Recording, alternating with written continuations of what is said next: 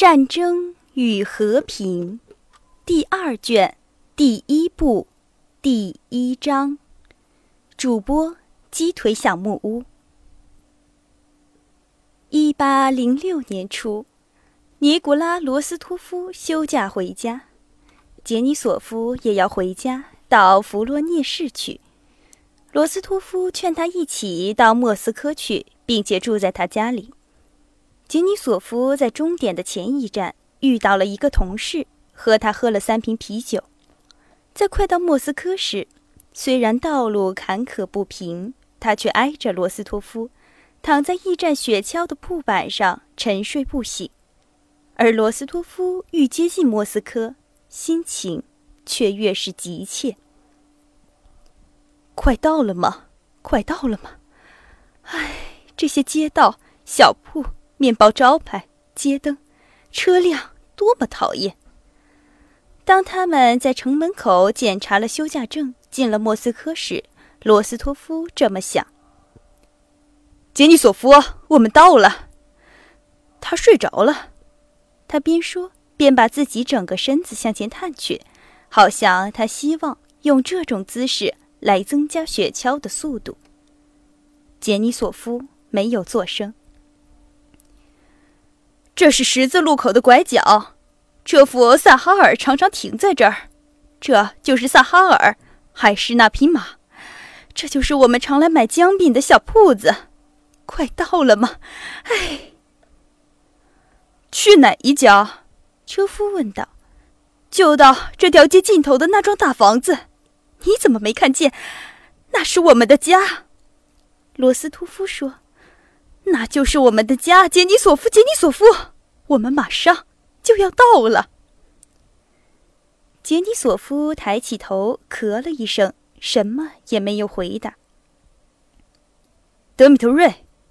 罗斯托夫向驾驶台上的听差说：“那就是我们家的灯火吗？”“正是，您父亲的书房里的灯亮着。”“他们还没睡觉吗？”“啊，你是怎么想的？你千万不要忘记，马上就把我的新衣服拿给我。”罗斯托夫说着，同时摸摸刚长出来的胡子。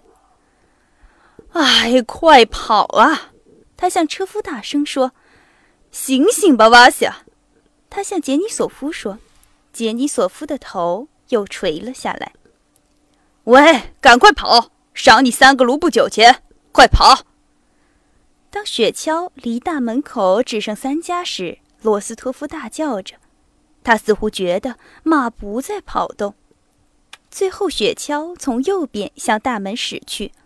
罗斯托夫看见了头顶上熟识的。泥灰脱落的飞檐、台阶和人行道上的柱子。雪橇还没有停稳，他便跳了下来，跑进了门廊。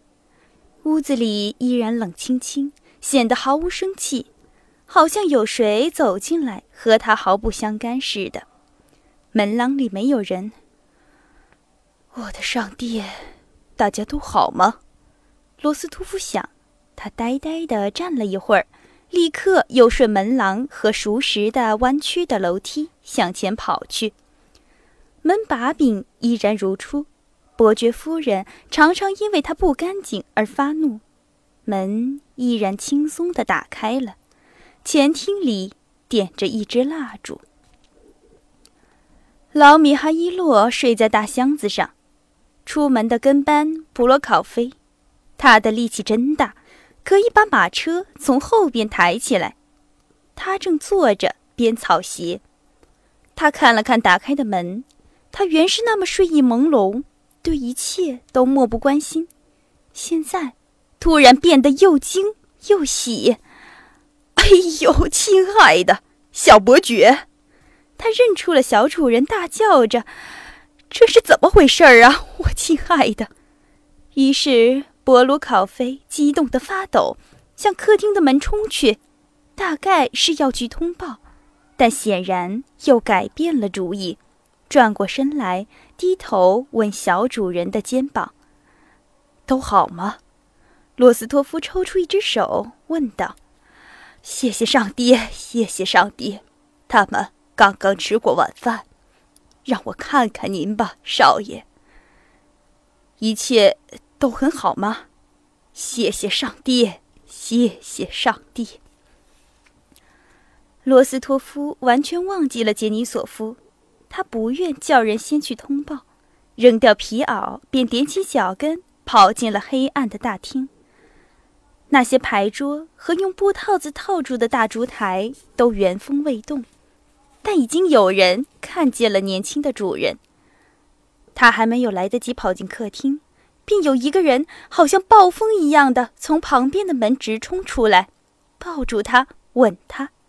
第二个、第三个人同样的从第二道、第三道门里跑出来，又抱他，又吻他，又是叫喊，流下高兴的泪水。他分不清谁是爸爸，谁是娜达莎，谁是比加。大家都同时叫喊、说话、吻他。只有他的母亲不在内。他想起来了，我是不知道。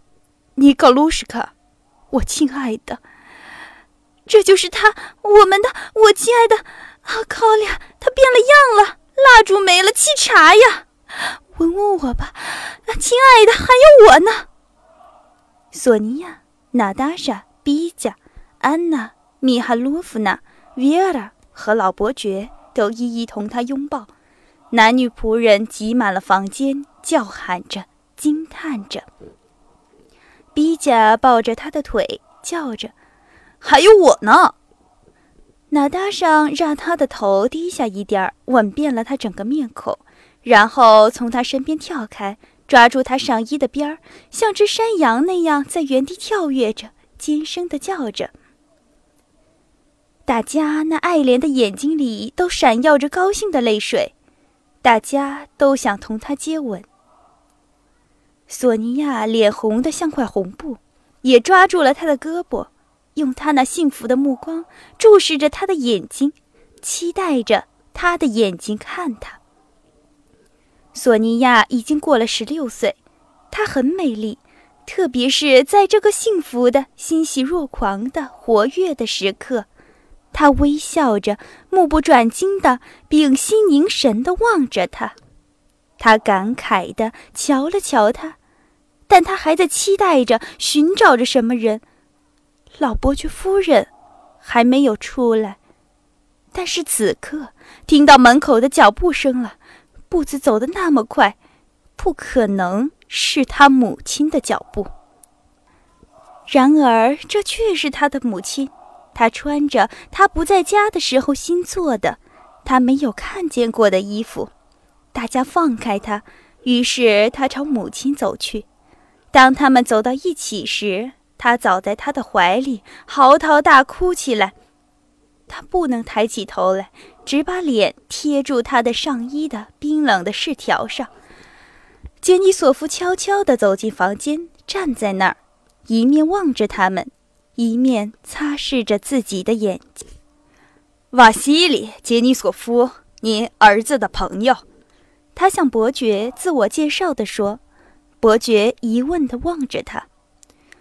非常欢迎，我认识，我认识。伯爵说，跟杰尼索夫又接吻又拥抱。尼卡卢什卡信上写过，娜塔莎、维尔拉，这就是杰尼索夫。许多同样幸福的、高兴的面孔，转向头发蓬乱的杰尼索夫，并且围住了他。亲爱的杰尼索夫，娜达莎大叫，欣喜若狂地跑到他面前，又拥抱又接吻。大家都被娜达莎的举动弄得局促不安。杰尼索夫也脸红了，微微地笑了笑，抓起娜达莎的手吻了一下。杰尼索夫被领进了为他准备的房间。罗斯托夫全家的人都在起居室里聚集在尼考卢什卡的身边。老伯爵夫人坐在他旁边，一直抓住他的手，不时地吻着。其余的人挤在他们周围，注意着他的每个动作、每句话、每个眼神，并且用欣喜的、爱怜的眼睛盯着他。他的兄弟姐妹们争吵着，互相争夺靠他最近的地方，并且争着替他端茶、拿手巾、取烟斗。罗斯托夫因为他们对他所表示的亲近，觉得很幸福。可是会面的最初的时刻是那么幸福，以致他觉得现在的幸福太少了。他还期待着更多、更多、更多的幸福。第二天早晨，远道回来的人一直睡到将近十点钟。在外边房间里堆放着军刀、挎包、配囊。打开的箱子和肮脏的靴子，两双有马刺的、擦干净的靴子刚刚放在墙边。仆人送来了脸盆架、刮胡子的热水和刷干净的衣服。房间里散发出烟草和男人的气味。喂，各位食客，给我烟斗！瓦西卡·杰尼索夫的哑嗓子大叫着。罗斯托夫，起来吧！罗斯托夫揉揉睁不开的眼睛，把毛发蓬乱的头从热乎乎的枕头上抬起来。怎么，晚了吗？时间不早了，快十点钟了。娜达莎回答说。隔壁房间里传来了将过的衣服的簌簌声，女孩们的低语声和笑声，在微微打开的门缝里闪过了缎带。黑发，一个个含笑的脸和一样蓝色的东西。这是娜达莎、索尼娅和比贾，他们来看看他们起来了没有。尼可琳卡，起来！又从门外传来了娜达莎的声音：“马上就起来。”这时，比贾在外面房间里看见了一把军刀，并把它抓起来，高兴的像小孩子看见哥哥从军那样。可是忘了让姊妹们看见未穿好衣服的男人是不合适的，就把门打开了。这是你的俊道吗？他大声说。姑娘们躲开了。基尼索夫惊惶地把自己毛茸茸的腿藏进被里，望着他的伙伴求助。比恰进门后，门又关上了。门外发出了笑声。尼考林卡，就穿着睡衣出来吧。娜达莎的声音说：“这是你的军刀吗？”比恰问。“或许是您的吧。”他带着讨好的敬意问脸色黝黑的、有胡子的杰尼索夫。罗斯托夫连忙穿了鞋，穿上睡衣走了出去。娜达莎穿了一只有马刺的靴子，正在穿另一只。当他走出房间的时候，索尼娅在打旋。刚想撤开裙摆蹲下来，他们俩都穿着同样的蓝色的新衣服，显得娇艳、红润、愉快。索尼娅跑开了，而娜达莎抓住哥哥的手，拉他进了起居室。于是他们开始谈话。他们来不及互相询问成千上万的只有他们俩感兴趣的琐事。娜达莎。在他对自己说每一句话时都发笑，不是因为他们所说的话觉得可笑，而是因为他感到快活。他抑制不住用笑声表现出自己的喜悦心情。啊，多么好，好极了！他对一切都这么说。罗斯托夫觉得，在大家相爱的温暖的感受中，半年来第一次。在他心中和脸上露出了那种孩子般的笑容，这笑容是在他离家之后从未有过的。不，你听着，他说：“你现在完全是大人了吗？我非常高兴，你是我哥哥。”他摸了摸他的唇子。我想知道你们男子是什么样的人，是和我们一样的吗？是不是呢？为什么索尼娅跑开了？罗斯托夫问。是啊，这说来话长了。你同索尼娅怎么说话呢？称你呢，还是称您呢？这要看情形如何。罗斯托夫说：“请你称他为您，我以后再和你讲这道理。现在讲又会怎么样呢？”好吧，我现在告诉你，你知道索尼娅是我的好朋友，那样好的朋友，我为她烙了我的肩膀。你看看这里。他卷起细纱袖子，在又瘦又长的柔软的胳膊上、肩膀下面靠近腋下的地方，这地方连舞衣也能遮住，露出了一块红色的伤疤。这是我烙的，为的是向他证明我对他的爱。我不过是把一把尺在火里烧烫了，在这里贴了一下。在从前的书房里，在放着小垫子的沙发上。望着娜达莎那对灵活热情的眼睛，罗斯托夫又回到了那种家庭的童年的世界。这世界除了对他，仿佛没有其他任何的意义。但他给了他一种最大的人生乐趣，而用尺烙胳膊表示爱，在他看来不是无意义的。他明白这个，也不觉得惊奇。就是这些吗？没有别的吗？他问道。我们是那么要好，那么要好，用尺烙胳膊是件蠢事儿，但我们永远是朋友。他爱上了谁，便会永远爱下去，而我不懂得这种爱。再说，知道了也马上会忘记的。还有别的呢？的确，他那么爱我和爱你。娜达莎忽然脸红了。你记得？在你出门以前，他说你要忘记这一切的。他说我要永远爱他，但我让他自由。真的，这是极好的、高尚的，对不对？是不是很高尚？是吗？娜达莎那么严肃的、兴奋的问，一直看得出来，他现在所说的话是他从前含着泪常说的。罗斯托夫想了一下。我绝不收回自己的话，他说。况且索尼娅是那样的妩媚，要放弃自己的幸福，那不是一个大傻瓜吗？不不，娜达莎大声说：“这件事我和他已经谈过了。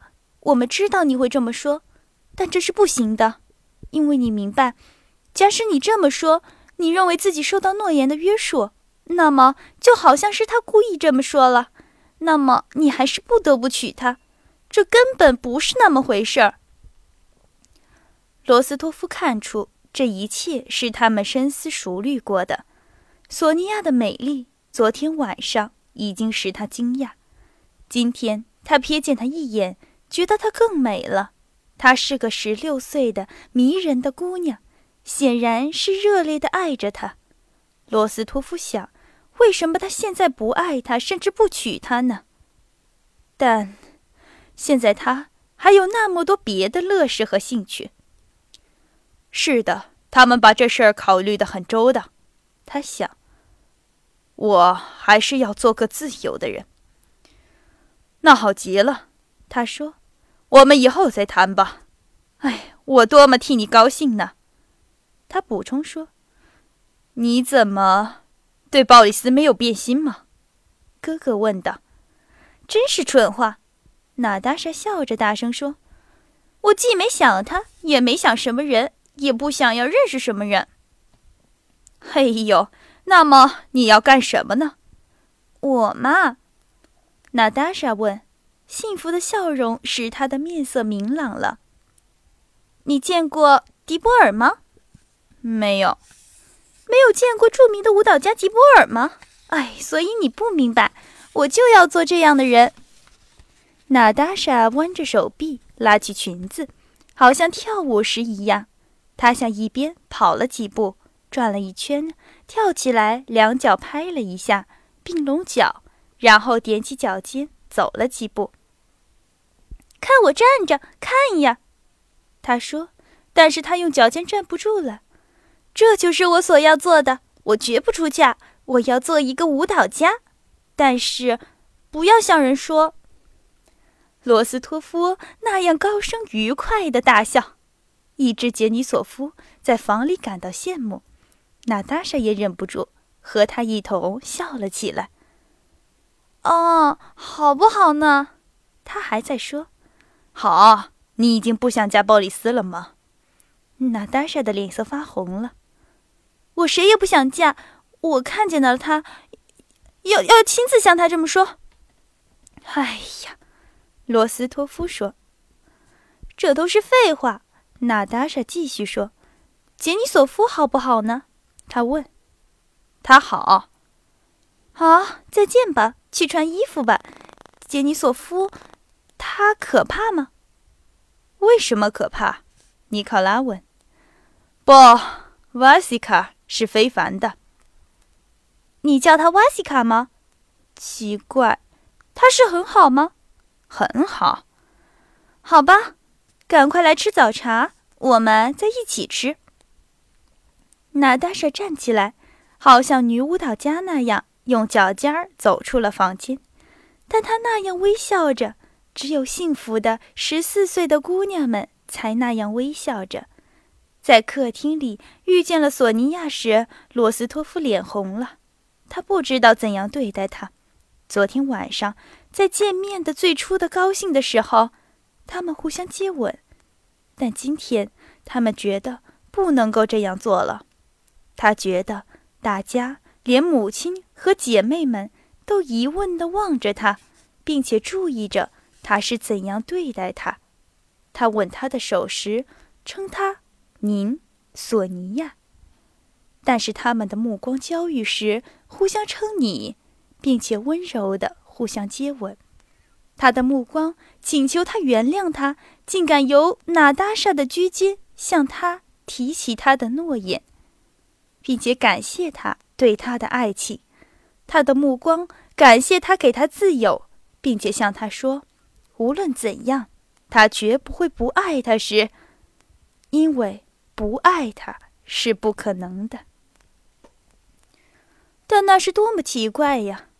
维拉趁大家静默的时候说：“索尼娅和尼考林什卡现在称呼您，好像陌生人一样了。”维拉的话是对的，和他的所有的话一样，但和他的大部分的话一样，这话使大家都觉得不舒服。不仅索尼娅、尼考拉。和娜达莎不自在，而且老伯爵夫人也脸红的像小姑娘一样。她恐怕儿子对索尼娅的爱情会妨碍儿子的美满的姻缘。杰尼索夫令罗斯托夫吃惊，穿了新军服，擦了发油，打了香水，在客厅里显得和他在打仗时一样的漂亮。他对于女子和绅士的殷勤是罗斯托夫。料想不到的。以上您收听到的是由鸡腿小木屋为您播讲的《战争与和平》第二卷第一部第一章的全部内容。感谢您的收听。